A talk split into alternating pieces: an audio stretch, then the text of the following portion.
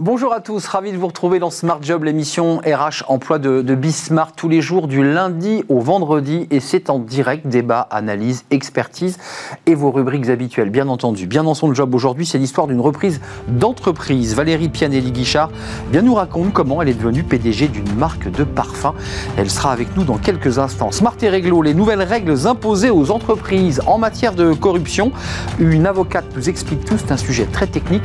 Tout part de la loi Sapin la pause café, alors pas avec Fanny Griesmer aujourd'hui, mais exceptionnellement avec Simon Durand. C'est un globetrotter parti euh, eh bien, avec sa caméra à l'épaule à la rencontre euh, eh bien, dans le monde entier de toutes les manières de travailler et de penser le travail. Il sera avec nous et il nous fera découvrir en exclusivité un extrait de ce documentaire. Le cercle RH, notre débat, le serpent de mer. Oui, la place des avocats en entreprise. Ben, ils perdent leur statut lorsqu'ils deviennent conseillers juridiques, mais vous allez le voir, les choses avancent et peut-être que dans quelques mois, eh bien, il y aura des avocats de véritables avocats au sein de nos entreprises. Et puis on terminera notre émission avec Fenêtre sur l'emploi, la formation. Ben oui, elle occupe une grande place, notamment sur le site du Bon Coin. On en parlera avec la directrice emploi. Ce sera à la fin de notre émission. Mais tout de suite, bien dans son job, ben, euh, on part à la destination de fragrance, parce qu'on parle de parfum, vous l'aurez compris.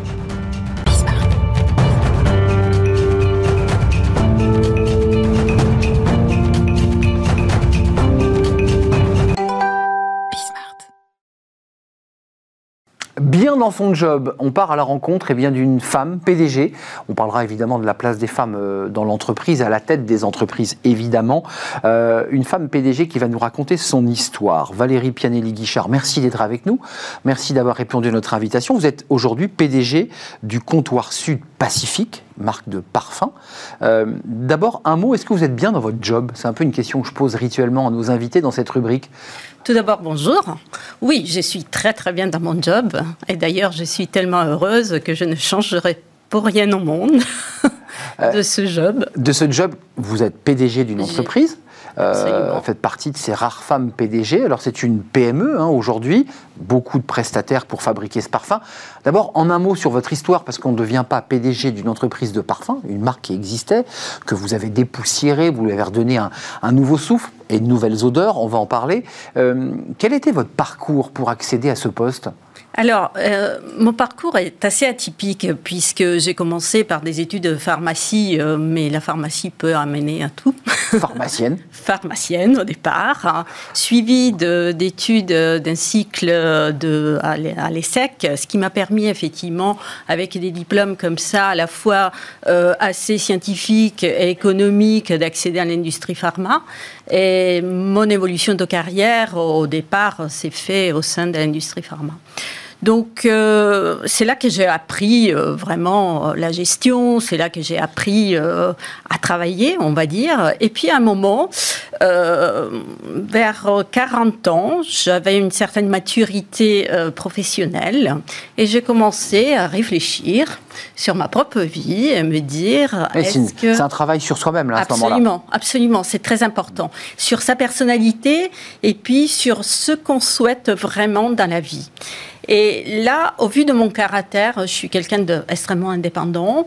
Euh, la question, je me suis posé la question est-ce que je veux continuer à évoluer, bien sûr, dans la hiérarchie d'un groupe? Absolument, dans cette pyramide très complexe. ou alors, est-ce que je veux voir ce que j'ai vaut moi-même sur le marché du travail? Et là, là, vous basculez? Et là, j'ai basculé, effectivement. J'ai réfléchi euh, environ un an, parce que c'est une décision hmm. lourde à prendre. C'est pas simple, oui. C'est pas simple. On quitte un statut de salarié pour devenir chef d'entreprise. Et surtout, si vous voulez, euh, on quitte tous les filets protecteurs. Parce que malgré tout, quand vous êtes salarié à des postes de direction, etc. Certain confort. Vous avez un certain confort de vie, un certain confort de salaire, et vos risques, à part celui à la limite de, de se faire lourder. Mais sinon, il n'y a pas vraiment de risque si vous faites bien votre travail. Donc c'est un choix, ça c'est intéressant pour ceux qui nous regardent, c'est aussi un choix familial qu'on engage. C'est un choix Je familial. Pense, on en parle dans le cercle familial. Exactement, parce que j'en ai. Oui, ça, ça engendre des, des changements importants. Et si j'ai fait ce changement à 40 ans, c'est parce que mes enfants commencent à être. Assez âgé. libérer des obligations. Libérer des obligations. De maman. mon époux était, était pas d'accord au départ, mais finalement, finalement ça se travaille. Et il l'a été finalement, parce que vous l'êtes. il l'a été. Et donc, cela, après un chemin, si vous voulez, de, de, de quelques mois, a abouti effectivement à ma démission, puisque j'ai démissionné. Ah. Donc, je n'ai même pas négocié. J'avais pris la décision de partir, de chercher à racheter une entreprise. Vous l'aviez trouvé le moment de la bascule ou c'est d'abord vous réfléchissez à l'intérieur, puis ensuite vous prospectez, j'imagine, des, des euh, entreprises? Si vous voulez, d'abord, j'ai fait ce chemin de réflexion. Et une fois que j'étais mûre, j'ai décidé de, de, quitter Pierre Fabre parce que je ne trouvais pas sérieux de continuer à travailler alors que je n'étais plus dans un mood de, vous aviez, travail dans l'entreprise. Absolument. Donc, euh, à quel moment ça bascule? À quel moment vous, vous découvrez cette marque dont vous êtes aujourd'hui euh, à, la tête, euh, comptoir du Sud Pacifique? Et à quel moment vous dites c'est plutôt ce secteur de la parfumerie, c'est-à-dire de l'art, de la création? Parce que ben, il, est question de création. Oui, bien sûr, exactement. Mais disons que au départ, quand vous cherchez à racheter une entreprise, ce n'est pas si simple que ça. Euh, d'abord, euh, il y a un marché euh, qui est le marché ouvert, mais souvent les entreprises, elles ne sont pas très intéressantes. Donc, il faut commencer à chercher, fouiller par les connaissances, etc. Ouvrir votre réseau. Ouvrir votre réseau. Faire appel aussi à, des hommes ou des femmes qui sont spécialistes. Et à quel moment vous tombez sur cette entreprise? Et à un moment, tout à fait par hasard, je vous dirais, une connaissance me dit, écoute, j'ai entendu dire dans un club euh, euh, parisien assez connu euh, que celle-là est à Voilà, même pas. Que Comptoir Sud-Pacifique, les dirigeants cherchent des fonds, ils veulent s'associer, va voir. Pour essayer de développer. Voilà, hmm. va voir. Et vous y allez et j'y vais. Et effectivement, là, euh, on commence à discuter. Je vous, je vous avoue que je suis un peu tombée amoureuse de cette, euh, de cette boîte. Alors que franchement, euh, à l'époque, elle n'allait pas très bien. Elle était en déclin. Mais vous savez, dans la vie, vous sentez parfois les choses comme ça. C'est de l'énergie. C'est de l'énergie. C'est comme l'amour, ça. Ça, ça match. C'est comme une rencontre. Et en fait, il y a eu cette rencontre. Mais il y a quand même un moment donné, euh, Valérie, où vous vous dites bon, je vais reprendre cette entreprise, elle me plaît, j'aime ce produit, je vais y mettre beaucoup de produits naturels, je vais, je vais y mettre ma patte. Mais vous êtes quand même face à des mastodontes de la parfumerie, c'est-à-dire des groupes de luxe qui aujourd'hui inondent le marché. Comment, comment vous, vous réinventez le business model là? Mais justement, euh, ce que j'avais en tête, c'était d'avoir beaucoup plus de flexibilité que les mastodontes.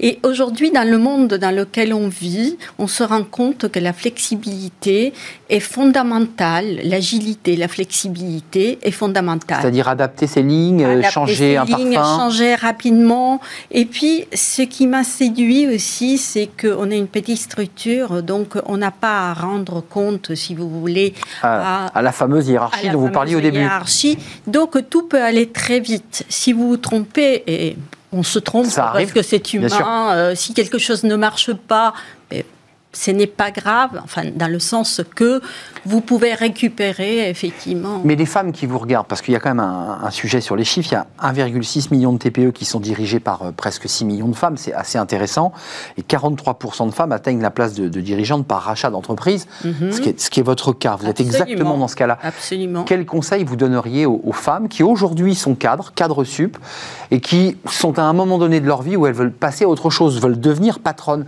Quel est le conseil ou les conseils principaux que vous leur donneriez bah, je crois que c'est quelque chose qu'on dit souvent, mais il faut laisser libre cours à ses envies, en fait. Il ne faut pas se poser de limites. Parce que nous, les femmes, peut-être par notre euh, éducation, mais je crois que de plus en plus, les jeunes femmes, elles, sont, euh, elles ont moins d'obstacles.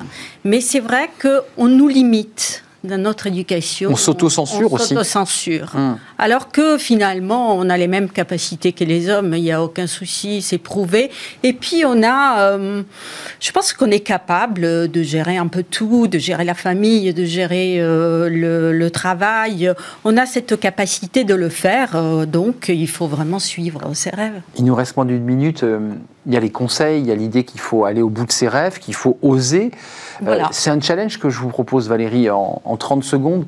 Votre produit, la pâte que vous avez mis dans ce produit, dans ce que vous fabriquez, comment vous le décririez en 30 secondes pour nous donner envie? Alors, c'est un produit. Qu'est-ce qu'il a de Valérie Pianelli dans. Qu'est-ce qu'il a de Valérie Pianelli? D'abord, c'est un produit qui fait penser au voyage, mais la marque fait penser au voyage. Valérie Pianelli adore euh, tourner autour du monde. Votre accent italien, peut-être, sont des voyageurs. Absolument. Et ensuite, euh, c'est un produit qui est universel, dans le sens, euh, moi, j'aime pas faire des choses qui sont pour les hommes, pour les femmes, pour. Ça, c'est intéressant. quelque chose qui peut plaire à tout le monde. Hmm. Voilà. Donc vous avez c'est très important, je pense. Unisex, cette boîte bleue, ce coffret bleu qui est particulier, et cette évocation au voyage. Absolument. Euh, vous êtes à la tête aujourd'hui d'une PME, d'une belle PME. Euh, les comptoirs du Sud, comptoir Sud-Pacifique, c'est la marque que vous avez repris et dans laquelle vous vous épanouissez. Donc vous avez peut-être donné envie à d'autres femmes ben, d'être partir. Merci. Merci, Merci à Valérie Pianelli-Guichard d'être venue sur notre plateau, de nous faire transmettre, euh, nous faire partager votre passion. À très bientôt. J'ai ces fragrances de votre parfum là. C'est important de travailler avec passion. Avec passion. Vive la passion. La suite de notre euh, programme, bah, c'est notre rubrique juridique. Alors, il y a peut-être un peu moins de passion, euh, parfois un peu de folie. Euh, Smart et Réglo, un avocat, une avocate vient nous faire un point juridique extrêmement précis. Aujourd'hui, on parle de la corruption et de la loi Sapin 2. Vous voyez, ça ne sent pas le parfum.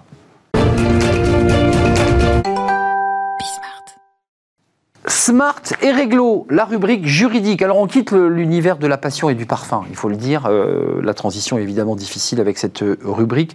Myriam de Gaudusson, merci de, venir sur notre plateau. merci de faire un détour. Vous êtes déjà venu dans notre rubrique, avocate en droit social, en droit du travail, cabinet euh, Franklin, spécialiste aussi sur ces questions de corruption. J'évoquais la loi Sapin 2, c'est important. Et vous vouliez nous faire un éclairage aujourd'hui parce que cette loi, elle commence un peu à dater.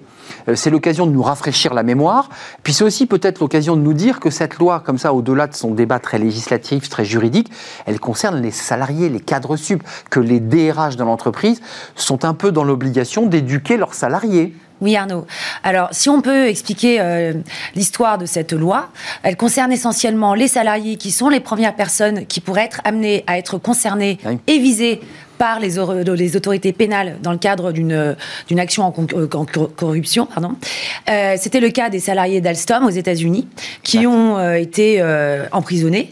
et ça a forcé finalement les groupes français à réfléchir sur cette mise en conformité de leurs pratiques en matière de gouvernance et en transparence euh, des, euh, des, pratiques anti-corruption euh, et anti-trafic d'influence, puisque ce sont les deux, grands, les deux grandes infractions. Donc, naît la loi Sapin 2, parce qu'il faut se remettre en 2016. 2016.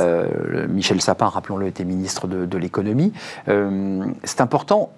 Corruption active, corruption passive, trafic d'influence sont des mots qui sont un peu juridiques. Ils cachent quoi ces mots? C'est quoi concrètement? Des, des, pratiques réelles et des comportements quotidiens dans euh, l'attribution de certains marchés. Ça concerne euh, toutes les activités, hein, euh, que ce soit dans le pétrole, que ce soit dans le gaz. C'est, ça concerne les médicaments, puisqu'on parle beaucoup des vaccins. Absolument. Mmh. les personnes publiques, les hommes politiques. donc on ne va pas les citer nommément, mais en fait c'est le fait d'utiliser d'un positionnement qu'on a au sein d'un groupe ou en politique pour obtenir ou donner des dons ou des avantages en vue d'avoir et d'accéder à euh, quelque chose bien particulier, que ce soit un marché, un contrat ou autre. Hmm. Donc euh, ça peut prendre plein de formes euh, et c'est compliqué. Cadeau, don, commission, avantage, absolument. Rétro-commission, oui, absolument. Donc c'est tout ce qu'on peut imaginer. Et c'est pour les RH, parce que c'est ce qui me concerne bah le plus. Comment identifier pointer, former auprès des salariés et des dirigeants, parce qu'il y a quand même une notion de gouvernance euh, et de transparence dans la gouvernance qui est très forte. Et d'éducation, si Et d'éducation, quelque mmh. chose qui peut emmener les personnes à avoir, euh, à subir 10 ans d'emprisonnement. minimum un million d'euros d'amende. Très lourd. Oui, très lourd pour la personne physique, pour bien que les gens comprennent que ce, ce ne sont pas des mots. C'est-à-dire que quand on va vous dire qu'une pratique euh, c'est comme ça que ça se passe en Afrique. En fait, c'est pas la réalité. Hmm. Voilà, c'est pas ce qu'il faut faire. Euh, un film récent racontait l'histoire d'un cadre sub qui faisait du, transport maritime et puis sur ce bateau il y avait un, migrant. Il, va, c'est le film, demander au capitaine de, jeter le migrant à l'eau et, et, le débat juridique de ce film, c'est de dire mais moi je suis cadre sup, c'est l'entreprise qui qui m'a poussé à le faire. C'est le même cas pour un cadre supérieur qui est à l'international et qui va dire mais moi c'était des pratiques qui existaient déjà avant que j'arrive que j'ai prolongé. Comment on fait là dans ce cas-là? Absolument. Comment on condamne ce cadre supérieur. La loi Sapin a mis en place tout un euh, dispositif d'identification euh, de ces pratiques, de cartographie des risques euh, et ensuite d'action pour éliminer ce type de comportement. Et donc, lorsque l'on identifie précisément ce type de situation, on est capable de dire et de poser ensuite un contexte juridique et un cadre pour ne pas que ça arrive euh, à ce type de catastrophe. Donc ça veut dire que la DRH qui a expertisé, diagnostiqué les, cadres supérieurs qui allaient être en négociation, en, voyage pour de la négo, c'est eux qui sont ciblés et c'est à eux qu'on donne quoi? Un petit vadémécum, un petit thésaurus Alors euh ça ne suffit pas pour la FA à la chanson 16 ans corruption. On n'en parle euh, jamais de la femme, elle, elle est là, elle surveille. oui, oui, et c'est quand vous parliez de bilan, en fait, le bilan passe également par euh, son action essentiellement. Euh, et il est vrai que le vadémécum ne suffit pas. faire un copier-coller d'un code de conduite ne suffit pas. Ça ne il suffit faut vraiment adapter ses comportements et faire un vrai audit avant de faire la cartographie des risques, pour ensuite faire un code de conduite. Donc il y a tout un process qui est mis en place euh, grâce à la loi Sapin 2, pour justement que ce ne soit pas que du blabla. Hum, pas, que du, pas que du blabla. Concrètement, la loi Sapin 2, elle, elle, elle, porte ses fruits. Pour le dire concrètement, vous êtes avocate, vous accompagnez peut-être des clients qui, qui, ont été. Comment ça se passe? Puisqu'on n'a pas évoqué évidemment le trafic d'influence, on a parlé de la corruption active, mhm. la corruption passive. C'est quoi le trafic d'influence? On, l'entend souvent dans les journaux. C'est le fait d'utiliser euh, de son influence et de son positionnement pour euh, exercer une action euh, en vue d'obtenir un avantage. Un avantage. Et ça veut dire que j'en reviens à l'affaire à laquelle je pensais, qui est l'affaire Karachi. L'ayant suivi d'assez près, il était même évoqué par certains médias que ces commissions étaient usitées. Quand on vendait de l'armement, les commissions étaient toujours associées à ces ventes. Est-ce que vous, l'avocate, vous dites tout ça est illégal ou est-ce que on était rentré dans une forme de zone grise du droit? Alors, euh, la zone grise du droit, c'est ce qu'on invoque en matière de conformité pour tenter de se disculper. C'est-à-dire bah, C'est-à-dire qu'on ne peut pas se contenter de parler euh, d'un usage, en fait. Hein. Euh, justement. c'est illégal. C'est à partir du moment où il y a une loi qui interdit, ça devient illégal. Alors Karachi, évidemment, l'affaire Karachi a démarré avant la loi Sapin 2. Il n'y a pas de rétroactivité sur les affaires, j'imagine. Non. Il n'y a pas de, on est bien d'accord. Donc ça veut dire que pour l'affaire Karachi, là en l'occurrence, on est dans une zone grise. Euh, la, suite, c'est quoi? C'est, des contentieux qui vont jusqu'où? Il y a des gens qui sont allés en prison, il y a des gens qui ont payé là euh, depuis la loi Sapin 2 euh, Grâce à la loi On n'en parle jamais. il y a un dispositif de, possibilité de négocier avec le ah. parquet national financier. il y a des, des, sociétés qui sont sanctionnées également, celles qui ne passent pas par cette procédure. Mais généralement, les grands groupes, parce que cette loi ne concerne que les entreprises de plus de 500 salariés avec un chiffre d'affaires de 100 millions d'euros minimum. Hum. Euh, donc dans ces grands groupes, on essaie quand même de mettre en place tout le dispositif pour ne pas arriver à ce type de situation. Donc généralement, au stade de la FA, on arrive quand même à euh, réguler euh, hum. les problématiques rencontrées. Et vous nous le dites avec les mots d'une avocate spécialisée, on négocie. Oui. On négocie. alors, en, premier lieu avec la FA, après, on se met vraiment en conformité, on montre à la FA qu'on euh, on a respecté ses euh, préconisations. Et on espère ne pas aller euh, au-delà. Hum, c'est ça, on essaie de rectifier évidemment. Lorsqu'un cadre supérieur est mêlé à l'affaire, on, on, le sanctionne ou pas, ou on négocie pour lui? Bah Alors, soit le cadre supérieur est le lanceur d'alerte, on pourra en reparler. Hum. Dans ce cas-là, lui. Vous reviendrez nous en parler. Oui, il y a tout un dispositif d'enquête interne. C'est lui qui a dit je fais un truc illégal, je je peux pas le faire. Alors, si. Exactement. Donc, ça, euh, généralement, il ne se trouve pas vraiment sanctionné. Parce que la loi l'en empêche. Ensuite, si jamais le cadre a laissé, a profité, a tiré un avantage d'une pratique interdite et auquel euh, il a, à laquelle il a été informé quand même, hein, euh, eh bien, euh, il pourrait être sanctionné. il est passible aussi évidemment de la loi Sapin 2 Absolument. Et, de tout ce qui est en cours. Merci Myriam de Gaudusson d'être venue nous éclairer sur cette fameuse loi Sapin 2. Elle est très concrète bah, pour les DRH, puisque cette émission donne beaucoup la parole aux DRH. Ben voilà, vous êtes évidemment informés qu'il faut faire de la pédagogie et, bien plus encore auprès de vos, cadres supérieurs. Merci Myriam, merci, avocate en droit, euh, spécialisée en droit du travail, en droit social, mais aussi sur ce droit lié à la, aux affaires de, corruption. La suite de notre programme, on va partir en voyage. Oh, c'est génial. On est parti tout à l'heure un peu en Italie, là on va partir euh, en voyage tout autour du monde. On accueille tout de suite, c'est dans la pause café, Simon Durand. Il a posé sa caméra, il va nous faire découvrir un documentaire extravagant, extraordinaire. Il est notre invité.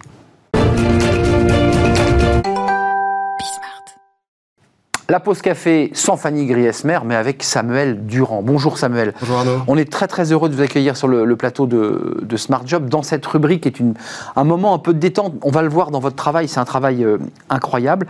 Vous êtes auteur, producteur d'un documentaire Working Progress. Alors vous n'avez pas votre caméra, j'ai dit que vous l'aviez posé sur le plateau, ce qui n'est pas le cas.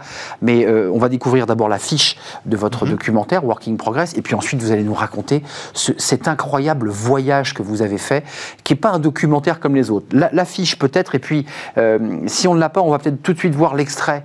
Euh, bah, c'est le teasing de votre documentaire. Voilà, ça c'est votre affiche Working Progress, qui est très sympa, qui est très graphique, c'est le cas de le dire. Et puis on regarde le teasing tout de suite, ça va vous donner comme ça un avant-goût euh, du travail mené par, par Samuel. Regardez, c'est un, un extrait, c'est le teaser de ce documentaire Working Progress. There is one question we've all had a thousand times since we were kids. What do you want to be when you grow up? What does changing the world mean to you? How would you change the world if nobody was watching? Why should work be a burden that we should get rid of as soon as possible?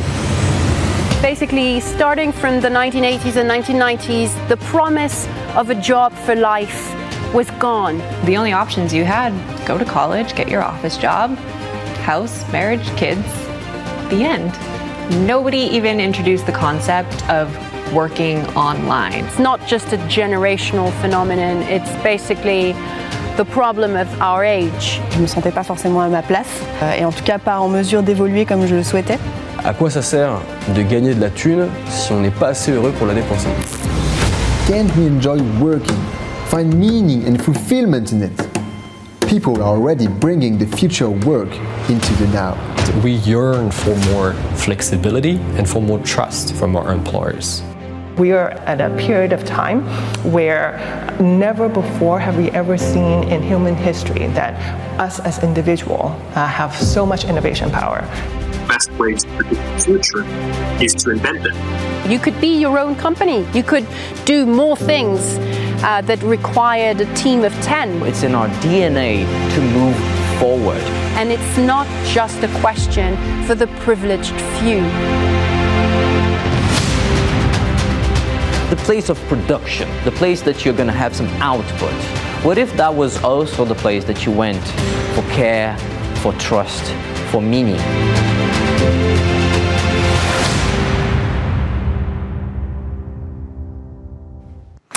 Voilà, je suis, avec Samuel. Euh, c'est un travail de dingue. Alors, je précise quand même que, vous êtes le fondateur de Going Freelance, mhm. euh, que vous vous êtes lancé dans cette aventure. Vous avez 24 ans et vous vous êtes dit, je vais partir avec une petite équipe de tournage. On voit quand même qu'il y a des drones, qu'il y a quand même de la réalisation. C'est esthétiquement, c'est un, très beau documentaire. Euh, empiriquement, qu'est-ce que vous vous êtes dit quand vous êtes parti? Vous vous êtes dit, moi, je suis à Paris, je suis freelance. Euh, j'ai bien envie de savoir ce qui se passe ailleurs et si ce que je vis aujourd'hui est la même chose à Copenhague, à Stockholm, aux États-Unis. D'abord, est-ce que quand vous êtes parti, vous, vous attendiez à vivre tout cela, toutes ces rencontres? Parce que c'est d'immenses rencontres. Non, c'était riche, ça m'a ouvert les yeux sur, euh, sur plein de choses, sur le fait qu'on pouvait trouver du sens dans son travail de plein de façons différentes, et que l'image que j'avais du salariat euh, était qu'une partie du salariat, et en fait, il y avait plein de boîtes qui faisaient le salariat de façon différente, et qu'on pouvait s'épanouir, que c'était pas simplement euh, gris et triste. Et, et, l'histoire, elle a quand même commencé avant. vous parlez de, Going Freelance, en fait, ça c'était le voyage que j'ai fait il y a deux ans, où j'ai rencontré une centaine de personnes dans le monde sur la transformation du travail, et au retour, j'étais assez frustré, parce que ce que j'avais rendu, c'était un, un, livre, une étude de 250 pages, et personne ne lit 250 pages à on est vraiment dans la thématique. Et vous avez dit, je vais passer à l'image là. Alors je me suis dit, je vais passer à quelque chose de beaucoup plus ludique, un documentaire où à la fois on passe un bon moment et en plus on apprend quelque chose. Qu'est-ce que, qu'est-ce que vous en avez tiré et qu'est-ce qu'on en apprend? Alors il faut bien sûr le regarder, ce documentaire qui est, qui est vraiment très bien écrit sur le plan euh, de la narration. Euh, qu'est-ce que vous en avez tiré, vous? Bah, on, on apprend qu'on peut trouver du sens de son travail de plein de façons différentes au sein de la thématique du future of work. On explique déjà qu'il y a des transformations euh, sur les 50 dernières années, le, passage du 20e au 21e siècle et du passage de l'économie de masse à l'économie du numérique, euh, qui a amené de nouveaux usages dans le travail et que bah, on peut avoir euh, du salariat où la relation est beaucoup plus fondée sur la confiance que sur le présentéisme, et donc on peut s'éclater dans une entreprise, euh, que si on ne trouve pas notre bonheur dans l'entreprise, on peut le trouver en dehors, en se lançant en tant que freelance, et je le vis depuis 4 ans, et c'est un vrai bonheur de vivre cette liberté au quotidien. Euh, et puis que euh, en freelance, on n'est pas seul aussi, on peut faire partie d'un collectif, d'une communauté, et que la création de contenu, elle n'a jamais été aussi simple, que tout est, tout est accessible, gratuit, en ligne, et qu'on peut très simplement du jour au lendemain lancer une audience. Mais quand vous avez fini ce documentaire, vous l'avez regardé, vous l'avez visionné, vous l'avez validé, parce que c'est vous qui êtes le réalisateur, vous vous êtes dit, bah, je pense que les jeunes de ma génération vont s'y retrouver, qu'on soit à Stockholm, qu'on soit à New York, qu'on soit, on va s'y retrouver. Et, mais les anciens, entre guillemets, les plus de 50 ans qui sont sur l'entreprise traditionnelle, ça va un peu les secouer ce film, non? Ça va peut-être les secouer, mais euh, moi j'ai l'impression que c'est pas un changement tellement de génération que ça concerne pas ma génération. Et je le vois parce que mes camarades qui sortent diplômés comme moi il y a un an euh, s'orientent plutôt vers des carrières traditionnelles et euh, sont quand même attirés par mettre un, gros nom sur le CV avant toute chose. Du confort. Enfin, il y a une forme de du confort. Et puis dans, mon voyage et puis partout ailleurs, j'ai rencontré des gens qui avaient 20, 30, 50, 60 ans et qui n'avaient pas forcément encore trouvé la réponse à quel est le sens de mon travail et qui faisaient cette transition-là peut-être beaucoup plus tard qu'à 25, à 30 ans. Mais c'est lié à quoi? Parce que là, je, je, vous êtes allé à la rencontre de Google, de Dropbox, de Automatics, de Microsoft, toutes ces énormes boîtes.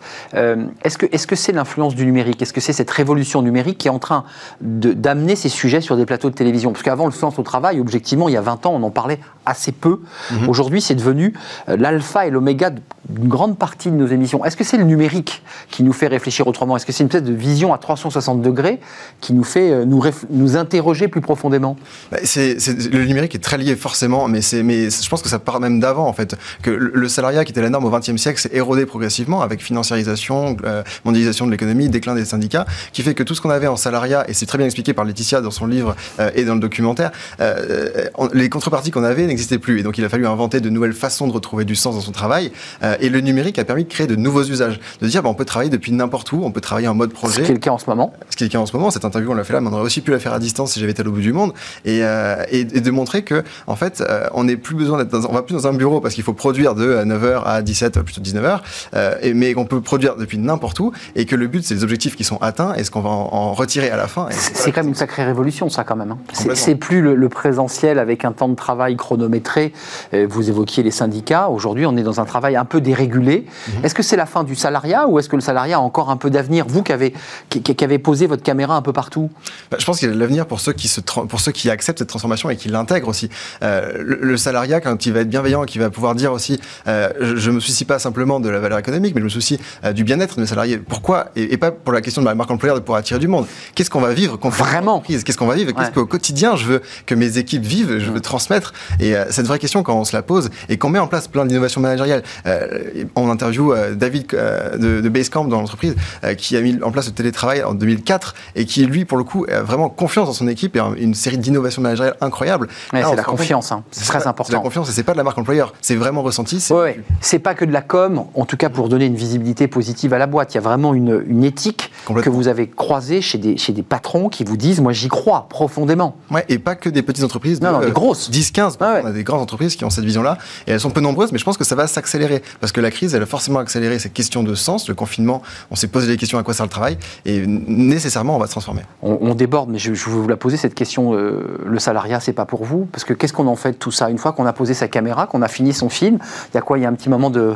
On s'arrête, on se dit, bon, qu'est-ce que je fais maintenant? Ah, Moi, je m'amuse bien en freelance, mais euh, j'avais une image affreuse du salariat avant, avant de rencontrer, avant de lire, avant de voyager. Et par contre, là, j'ai découvert que je pouvais finalement travailler en entreprise. Il fallait juste trouver l'entreprise. C'est ça. L'entreprise, c'est ça. Euh, celle qui allait pouvoir m'offrir ces conditions. Et je pense qu'on va avoir de plus en plus d'entreprises. Euh, il y a plein de gens qui quittent le salariat pour se lancer en freelance parce que euh, par rejet du salariat, pas forcément par attrait du freelancing, mais par le rejet. Et à mesure que le salariat va se transformer, à mon avis, on va en avoir de moins en moins qui vont quitter le salariat pour se lancer en freelance parce qu'ils vont pouvoir trouver cette flexibilité et ce plaisir dans le salariat. Donc vous nous dites qu'il y a un espace au sein du salariat à condition eh bien qu'on repense évidemment l'organisation du travail, mais on peut rester dans un statut de salarié mais à condition bah, de trouver le dirigeant qui, qui vous fait confiance. Oui, le dirigeant, l'environnement, le lieu, l'équipe, les personnes qu'on côtoie au quotidien. Et puis si jamais on ne le trouve pas dans le salariat, il euh, faut se rassurer parce que euh, l'alternative, elle, est très bonne, hein, l'indépendance des collectifs, des communautés. Donc Samuel ne ferme pas la porte totalement au salariat. Voilà, hmm. voilà l'information du, du moment. Euh, vous avez ce très beau documentaire Working Progress dont on en a vu un, extrait. pour l'instant, on peut le découvrir où si on veut, on veut le, le, voir? Alors pour l'instant, il n'est pas encore disponible. Il est en ah. première. Il y a quelques petites dates. On était des privilégiés sur Smart Job. Et, et, il sera en ligne sur une plateforme là dans les prochaines semaines, prochains mois maximum. Plateforme, ça c'est important. Comme ça, vous allez pouvoir diffuser évidemment grâce au numérique dans le monde entier. Complètement. J'aimerais bien refaire une émission plus longue avec vous. Euh, le rendez-vous est pris si vous en êtes d'accord. Plaisir. Euh, alors je vous lis pas par un contrat de salariat. Hein. vous êtes vraiment très très libre de, venir sur ce plateau. Merci. Vous, ouais, vous serez freelance sur le plateau. Euh, Samuel, c'était un plaisir de vous accueillir, auteur, producteur de ce documentaire Working Progress, puis avec toute une histoire à découvrir, parce que votre parcours évidemment a, une cohérence qui aboutit à ce, à ce documentaire. Voilà, c'est votre carnet de, de voyage, de route avec de, de, belles, de belles rencontres. Voilà, merci d'être venu sur notre plateau. On fait une courte pause. On se retrouve juste après. On va revenir sur le monde du droit. On parlait beaucoup de droit aujourd'hui. La place des avocats en entreprise. Mais c'est un vrai sujet parce que quand ils sont avocats, ils ne peuvent plus garder leur statut. Mmh. Ils doivent devenir conseillers juridiques. Euh, aujourd'hui, ça bouge un peu parce que des avocats aimeraient pouvoir exercer leur fonction d'avocat euh, tout en étant dans l'entreprise. Regardez, c'est un sympa de mer. On fait une petite pause et on en débat juste après.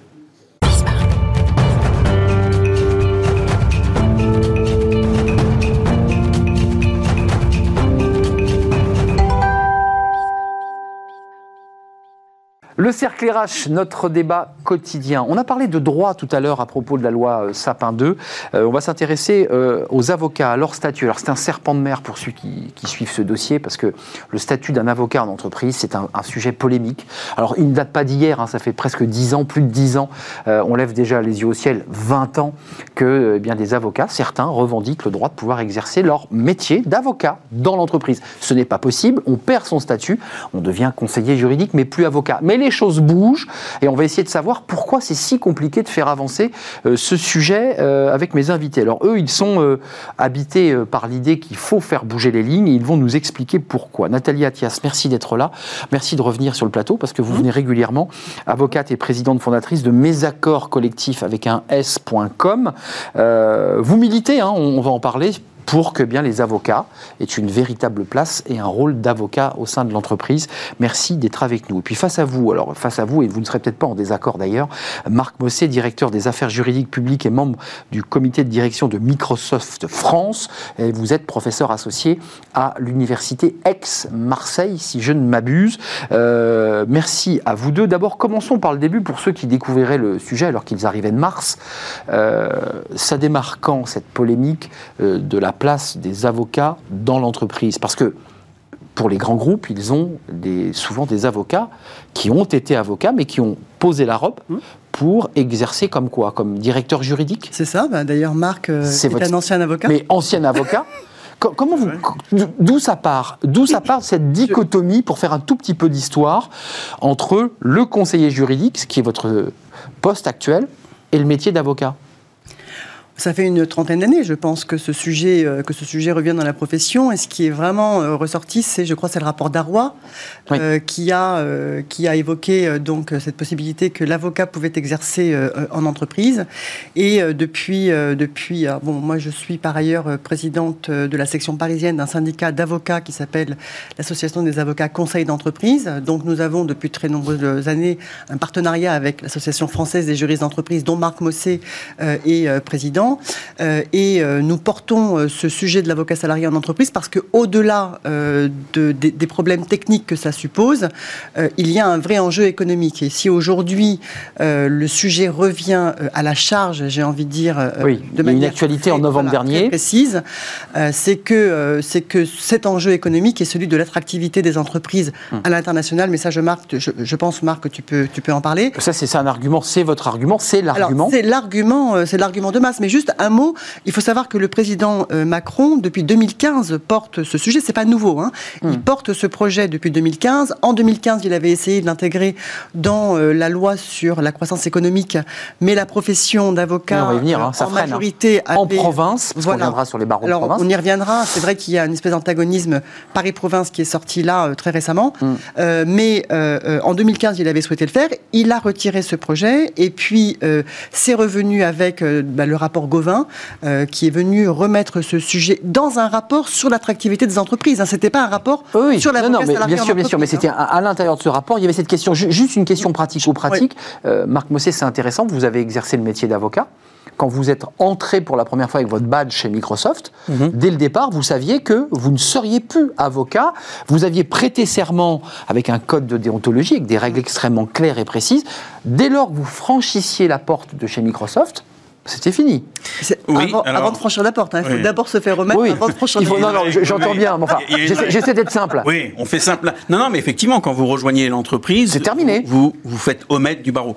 Mais juste deux, trois mots euh, sur ce qui vient d'être dit. D'abord, euh, sur le sujet, euh, l'Association française des juristes d'entreprise, donc que j'ai l'honneur de, de présider, euh, qui comporte 7000 membres à peu près sur les 17 000 juristes d'entreprise, c'est une association qui a été créée maintenant une cinquantaine d'années, 51 ans, qui a été beaucoup créée autour de cette nécessité de renforcer le statut des juristes en entreprise pour une raison précise. Une raison précise, qui n'est pas une raison corporatiste, qui est de faire en sorte que lorsque vous êtes juriste d'entreprise, directeur juridique ou juriste dans une équipe, vous puissiez bénéficier de la confidentialité de vos avis et de vos consultations C'est le cœur du réacteur. C'est le cœur du, Bah oui. Parce que c'est là qu'on rejoint la question de la compétitivité des entreprises françaises. Parce qu'aujourd'hui, elles sont dans une situation inférieure par rapport à la plupart des grandes entreprises, des grandes démocraties, des grandes économies de marché, en Europe et aux États-Unis. Et c'est pas simplement un phénomène vis-à-vis du monde anglo-saxon, c'est vrai également en Europe. Et puis, évidemment, c'est une question d'attractivité du droit français. À savoir que si le droit n'est pas puissant dans l'entreprise, eh bien, il y a un risque que ce droit s'affaiblisse. Ce qu'on voit d'ailleurs de manière assez étonnante, ou assez logique en vérité, c'est que certaines directions juridiques sont délocalisées à l'étranger dans des pays où pour bénéficier il y a la confidentialité. Ben, bien sûr. Donc c'est un enjeu pour les entreprises pour les protéger et en même temps pour l'attractivité du droit français. Euh, juste sur le cœur du réacteur, puisque vous mettez le doigt dessus, allons directement à l'essentiel, puis on parlera des, des freins entre les barreaux de province qui disent mais nous, euh, avocats de province, on a des clients euh, qui sont les entreprises, et si bah, les entreprises se mettent à avoir des avocats, bah, nous on perd un petit peu le- une part du gâteau. Vous avez des arguments pour y répondre. Mais sur la question du secret, ça veut dire, pour, pour qu'on y comprenne bien, lorsque, et si vous avez gain de cause, vous êtes avocat de plein droit au sein de l'entreprise, il ne pourra pas plaider, on est bien d'accord, il ne peut pas aller plaider euh, pour l'entreprise. En revanche, il, il a la garantie du secret professionnel. Alors ça, Euh, c'est... non, mais attendez, pour être très concret, tout à l'heure on évoquait la loi Sapin 2, ça veut dire que le parquet national financier euh, exige d'une entreprise euh, qu'il dévoile à travers son conseiller juridique, ça sera plus possible s'il est avocat. Secret professionnel. Non mais c'est le débat qui est posé. C'est le, c'est le, c'est le cœur, c'est le cœur du, du, du problème euh, que. Allons au fond des choses. Oui, on peut aller au fond des choses. Qu'est-ce que vous en pensez? Si vous voulez, alors Non, d'abord, il y a un débat là quand même. hein. alors Il y a un sujet, mais on va y répondre. on va- alors, d'ab- d'abord, Je vous challenge un peu parce Ah, que avez sinon. Non, euh, non, non, non, vous posez la bonne question. Vous posez la bonne question. c'est la seule question. C'est, la seule Enfin, question. C'est une question qui est légitime à poser, et je pense qu'il faut sortir des fantasmes à cet égard. Quand on regarde, D'accord. quand on regarde tous les pays où il y a la confidentialité, que ce soit à travers le statut de l'avocat en entreprise ou du juriste en Mmh. entreprise, comme en Belgique, euh, aucune des autorités publiques en charge des enquêtes ne sont empêchées de mener à bien leurs enquêtes. Important de Nulle l'entendre. part. Très important. Nulle part. C'est important à souligner. Et, Oui, c'est le euh, fantasme. On se dit, mais là, il y aura des dossiers oui, secrets parce qu'on ne pourra pas accéder. qu'on on, on agite Et facilement une, une- une forme de fantasme autour de ça, mais que les choses soient claires pour les juristes d'entreprise, comme pour les avocats. Mm. Euh, S'il y a la confidentialité, si enfin on arrive à aboutir sur un sujet qui est là depuis 30 ans sur la table. euh, Mm. J'avais dit rapports 20, ont été faits. Oui, mais tous les 30. rapports, tout le monde sait comment ça fonctionne. C'est plus une question de rapport, c'est une question d'action. Si cela se fait, et on a bon espoir que cela se fasse, eh bien, il n'y aura aucune boîte noire, aucun important l'entendre. coffre-fort qui cacherait quoi que ce soit. Il y aura des procédures pour que d'éventuelles perquisitions. C'est quand même pas le quotidien de la vie des entreprises. C'est Il vrai. faut aussi sortir de cette idée que Tous les jours, il y a des l'entreprise, ça se perquises. fait mal. Non, non, non. C'est permettre aux entreprises de bien faire leur travail, permettre aux juristes de remplir leurs fonctions avec les évolutions du droit, et notamment vous avez mentionné Sapin 2, la conformité qui a de plus en plus de place dans l'entreprise, Ah et donc faire en sorte que le droit soit, soit un élément central de la vie des entreprises. Je- je- votre réponse, euh, parce que vous, vous défendez tous les deux et vous Oui. êtes sur la ligne, on a bien compris que vous partagez le même Alors, point de vue. on est- on est- C'est- un vrai sujet, cette Alors, question du secret sujet, professionnel. L'avocat serait salarié, il aurait donc un bulletin de paie euh, qui est donné par l'entreprise, mais garderait son statut d'avocat. C'est ça le. le- le- Mm. Alors le- justement, par- parlons, parlons, parlons du cadre, parce que c'est Et d'argent. C'est c'est une chose de dire oui, euh, le, le- le juriste en entreprise serait donc avocat et donc serait protégé. Aujourd'hui, quel est l'état du droit positif et comment ça se passe aujourd'hui Mmh. Comment ça se passe, ouais quand, euh, quand il y a, euh, euh, parlons des perquisitions dans les cabinets d'avocats, parce que euh, c'est ce qui se passera. Ah, si jamais un directeur juridique est devenu avocat, alors à ce moment-là, il bénéficiera au sein de l'entreprise de la protection attachée au statut. Donc, aujourd'hui, comment ça se passe? Quand euh, un cabinet d'avocats est perquisitionné, parce que ça arrive, il faut que vous sachiez que ça arrive de plus en plus, parce qu'avec ce qu'on appelle la jurisprudence Sarkozy aujourd'hui, un avocat euh, qui est euh, placé sur, enfin, dont le client est placé sur écoute, aujourd'hui peut se retrouver perquisitionné juste sur la base de ses écoutes si on considère qu'il a participé à une infraction. Donc, quand il est perquisitionné, il y a un délégué du bâtonnier qui est présent qui assiste à la perquisition et euh, lorsque euh, il y a euh, des pièces, alors donc on ne peut prendre, on ne peut perquisitionner que les pièces qui sont, enfin, Liées. saisir que les pièces oui. qui sont liées à l'ordonnance, C'est pas du, pas du chalutage. Hein. On ça prend ne pas, doit pas. tout le cabinet. hein. Ça ne doit pas Non, être. mais ça doit pas. Justement, C'est ça. le problème. C'est ça le problème. D'où le problème des que- écoutes d'ailleurs, si je peux me non, permettre. mais c'est le problème des perquisitions, c'est-à-dire que il y a une ordonnance qui vient dire, voilà, euh, maître un tel euh, aujourd'hui traite un dossier sur un sujet d'escroquerie pour telle société, euh, eh bien, il faut que la saisie ne concerne que ce sujet-là. j'ai bien sauf entendu. que, sauf que, hélas, les juges d'instruction essayent de balayer beaucoup plus large. Bah évidemment. et donc, dans ces cas-là, et c'est ça l'intérêt de la, perquis- de la présence du bâtonnier, Bah, de le délégué du bâtonnier dit attendez, pour moi, cette pièce-là, elle est couverte par le secret professionnel. Je vous demande de la mettre de côté. On la met de côté et ensuite on va se battre devant le juge des libertés et de la détention. Est-ce qu'il la prend ou est-ce qu'il la prend pas? Je peux vous dire que le délégué du bâtonnier euh, à Paris, en tout cas, euh, fait un travail considérable puisque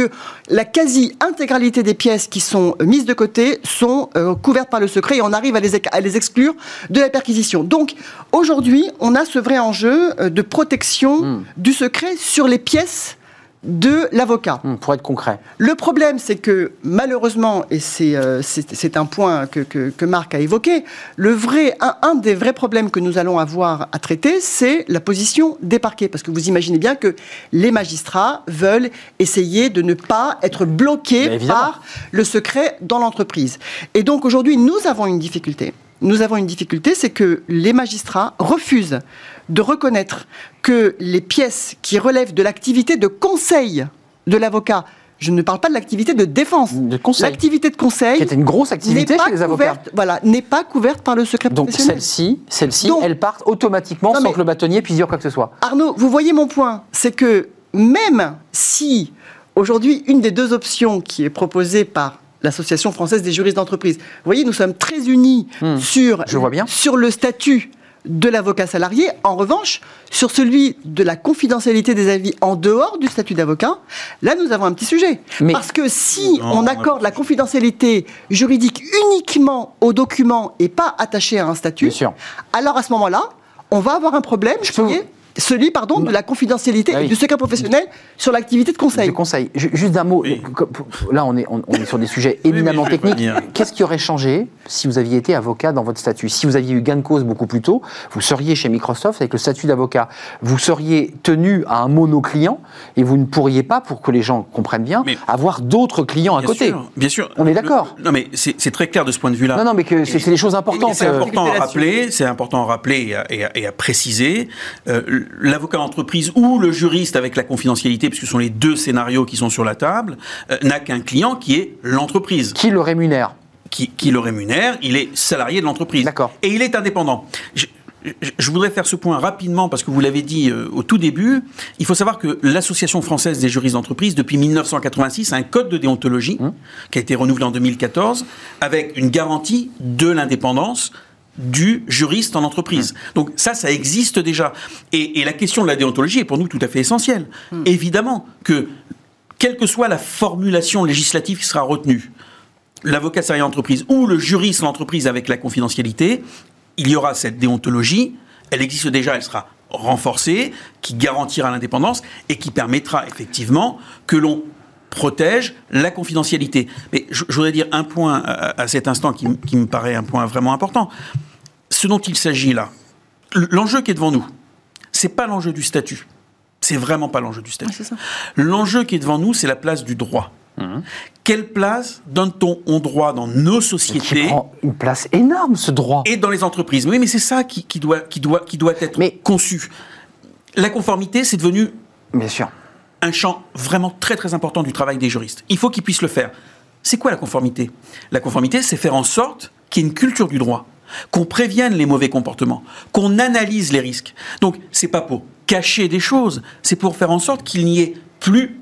Alors, la société parfaite n'existe pas. J'entends bien. Il y ait de moins en moins de problèmes. Donc c'est ça dont il s'agit. C'est pas caché, euh, c'est pas mettre sous le tapis. Juste un mot qui, je ne sais pas si c'était clair pour ceux qui nous regardent, mais je voudrais que vous le reprécisiez. Quel est le lien entre le fait d'avoir un avocat d'entreprise, c'est-à-dire ayant un statut d'avocat, et la compétitivité d'une entreprise? Vous dites attention, les entreprises vont avoir un problème de compétitivité. En quoi? Avec un conseiller juridique, elles auraient eu les mêmes conseils. tu, peux, évoquer l'affaire de la BNP euh, avec le litige avec les États-Unis. Mais c'est pas qu'avec les États-Unis. Ce que, ce que vous voyez aujourd'hui, effectivement c'est la partie spectaculaire. Eh la partie spectaculaire. Les quelques milliards versés par la, Banque française. Qu'on retrouve dans, le rapport de Raphaël Gauvin, hum. qui est un rapport très intéressant que, je recommande euh, à la lecture. C'est effectivement de montrer que dans un certain nombre de cas, l'application extraterritoriale de lois, notamment de lois américaines, a mis en difficulté les entreprises françaises. On pense à BNP, par exemple. Mais euh, au-delà du droit américain, c'est entre entreprises en Europe aussi. Mais un avocat aurait fait quoi de plus? Elle aurait, prévenu la BNP en disant attention. Euh, non mais juste, allez, terminez votre phrase parce que mm. je vous ai coupé Nathalie ah ensuite. C'est pas la question de prévenir, c'est que des documents, certains documents qui bénéficient de la confidentialité ne sont pas saisis automatiquement. C'est ça qui est important. Mm. Il faut, il faut bien voir ce qu'est le travail au quotidien d'un juriste, d'un directeur juridique. C'est de donner des avis et des consultations, de euh, d'expliquer les risques de les prévenir. Souvent, il agace un peu le directeur juridique. Hein. Non, parce qu'aujourd'hui, de tourner en rond. Hein. C'est un métier qui a beaucoup changé. Vous savez, c'est une fonction qui s'est énormément professionnalisée. Bien sûr, bien sûr, non, mais... est remarquable. Mais justement, les entreprises, y compris les PME, sur l'ensemble du territoire. Et la FGE, bah c'est l'ensemble du territoire. Donc, euh, on reviendra peut-être sur la question. Euh, tout à l'heure, vous avez évoqué les questions Paris-Province. On y reviendra peut-être dans un instant. parce que la province elle freine un peu. On va y revenir. Euh, mais ce qui est important, c'est de voir que l'enjeu est de permettre aux juristes d'entreprise de faire leur travail pour garantir la bonne application du droit. C'est ça qui, c'est hmm. ça qui se, joue là. Hmm, c'est vraiment, et, c'est essentiel. Un mot avant de parler de la province. Le temps file à une vitesse folle. Je vais vous donner un exemple très concret. Une entreprise veut prendre une, veut prendre une décision de gestion par qu'elle estime nécessaire à son activité. Ok? Elle va demander son avis à un juriste, à son juriste ou à son directeur juridique. Ce qui est logique, c'est le quotidien. Normal c'est le quotidien du chef d'entreprise de se faire conseiller pour s'assurer de ne pas faire d'erreur. De, Il va décider finalement de prendre une décision qui est contraire au droit positif, alors même que le juriste lui a donné un avis pour lui dire vous ne pouvez pas. Une instruction pénale arrive, le juge d'instruction va demander au directeur juridique, il va lui dire alors si le directeur juridique est avocat, il va lui dire je veux que vous me produisiez les avis juridiques qui ont été préalables à la prise de décision de cette entreprise. Là, le directeur juridique, avocat avec le statut, va lui dire non. Pardon, je ne peux pas. Je, suis ne peux couvert par le secret professionnel. C'est attaché à mon statut. Voilà. Donc pour être concret, les États-Unis n'auraient pas pu saisir des documents confidentiels de la BNP. Non, Exactement. Qu'on se le dise directement. Exactement. Parce que ils auraient eu du mal. Parce que la Cour suprême des États-Unis ne reconnaît le secret professionnel que s'il est attaché à un statut. Hmm. D'accord C'est pour ça que le légal privilège ne fonctionne pas. D'accord. Vous comprenez Donc ça veut dire que ça aurait donné plus de cadres et de garanties à la BNP. Là, dans la deuxième. Oui. Dans, dans, sa passion. Ok. non, non, attends, attends, je, termine. C'est là qu'on n'est pas tout à fait d'accord. D'accord, je, termine. Vous voyez, c'est le monde merveilleux. Non, mais je termine l'exemple, Arnaud. Ce même, cette même situation dont je vous ai parlé, si c'est un juriste qui est détenteur du secret, sur le document mmh. et pas parce qu'il est avocat, donc une confidentialité juridique attachée au, document, on appelle ça in rem, c'est-à-dire à la chose, et eh bien là, le même juge d'instruction va lui dire Monsieur, je vous demande de me produire ce document. Il va lui dire Ah ben non, je ne peux pas parce qu'il y a une confidentialité attachée au document. Il va lui dire Mais votre, votre employeur vous autorise à le communiquer. Et là, il n'a aucune possibilité. Et là, il est battu, comme il on est dit. battu. Et donc, il, rend les docs. Parce que la majorité des, des, des, autorités étrangères et des juridictions étrangères droit ne de réponse que le secret professionnel Mossé, attaché au statut. Votre droit de réponse, vous n'êtes pas tout à fait d'accord là-dessus Non, on n'aura pas le temps de parler des oui, provinciaux. bon, c'est une petite, non, c'est euh, c'est un point un- important qui est de dire. Vous n'y croyez pas Les Américains auraient quand même pu prendre les docs Non, non, non, non, non, on n'est pas en désaccord profond. Juste dire une chose qui me paraît importante. Aujourd'hui, pour résoudre la question qui est posée depuis 30 ans, il y a deux options sur la table. Il y a l'avocat salarié en entreprise, Mmh. qui est une option, et il y a une autre option qui existe, qui est le juriste en, entreprise, En entreprise. avec la confidentialité attachée. Sans à le mot avocat atta- attaché. Sans le mot avocat. Mm. À partir du moment, au regard notamment des juridictions étrangères, vrai que cette profession, l'autre profession, l'autre option, est organisée par la loi, bénéficie d'une déontologie. Plus de poids, plus d'ancrage. Déontologie qui peut être sanctionnée par un organe. À ce moment-là, ça aurait, ça aura, puisque ça va se faire, C'est ce que vous portez, euh, en tout la cas même, la- les mêmes conséquences positives sur la confidentialité. Mmh. Ce que je veux dire là, à cet instant, c'est que notre enjeu, c'est la confidentialité. La question du statut, on doit pouvoir la régler assez intelligemment. Mmh. C'est sur la table. Moi, je ne crois pas à l'opposition Paris-Province. Je pense. Mmh. Elle existe. A- Je ne suis pas certain qu'il y ait une opposition Paris-Province. Je pense qu'il y a aujourd'hui une opportunité incroyable que ce débat qui existe depuis 30 ans Soit réglé. puisse trouver une issue. Et ce que je dirais euh, tout simplement, c'est que ça doit se faire de la manière la plus consensuelle possible, la plus consensuelle possible, avec l'efficacité maximum. C'est ça qui est en jeu. Pour que, sur la conformité, sur le quotidien de nos activités, pas simplement avec les États-Unis, mais en Europe également. En Europe, c'est 17 États. L'Allemagne, l'Espagne. C'est des droits très différents. ils- oui, mais ils ont Oui. des modèles de protection de la confidentialité. Pourquoi faut-il que les entreprises françaises soient affaiblies dans ce domaine-là? C'est c'est ça qui doit nous mobiliser. tous 15 ensemble. secondes, malheureusement, vous savez, on a, on a- 20 minutes sont passées, vous savez, comme une... Je ne les ai pas sentis passer. Bah, c'est une excellente nouvelle. Euh, sur Paris-Province, en 15 secondes, ça, Non, ça, ça, aujourd'hui- parce que le barreau de Paris est plutôt favorable à ce que vous portez. La province dit, nous, on va avoir un manque à gagner. Vrai ou pas vrai? C'est faux C'est faux. C'est D'accord. Ah, on est d'accord. Vous êtes d'accord C'est faux. Non, ils disent, nous, nous, on bosse avec des entreprises. L'Allemagne. Je vous donne un exemple. L'Allemagne, la profession des juristes et des avocats d'entreprise est en, en nombre beaucoup plus importante qu'en France et le revenu médian est beaucoup plus important. on a un problème de revenu médian. La, la réalité, c'est que ça sera au bénéfice des, de, de la profession, de la filière juridique. Pourquoi?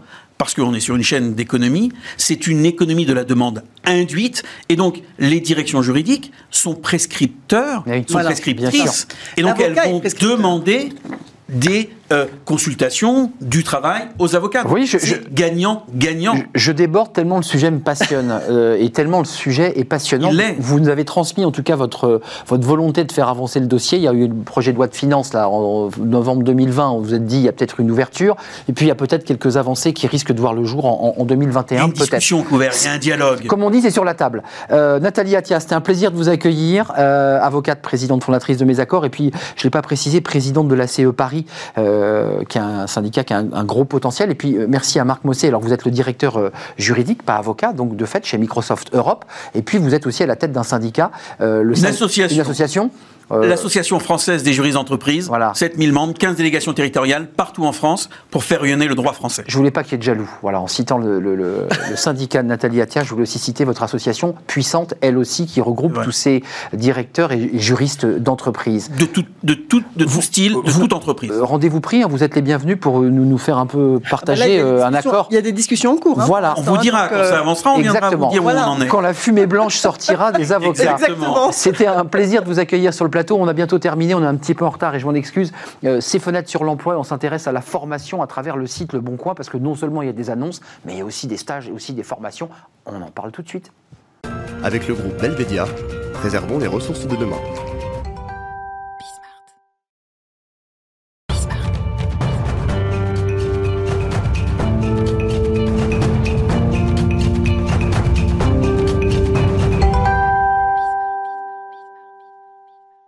Fenêtre sur l'emploi euh, avec Pauline Roche, comme chaque lundi. C'est un plaisir de vous retrouver, Pauline, directrice marché emploi groupe Le Bon Coin.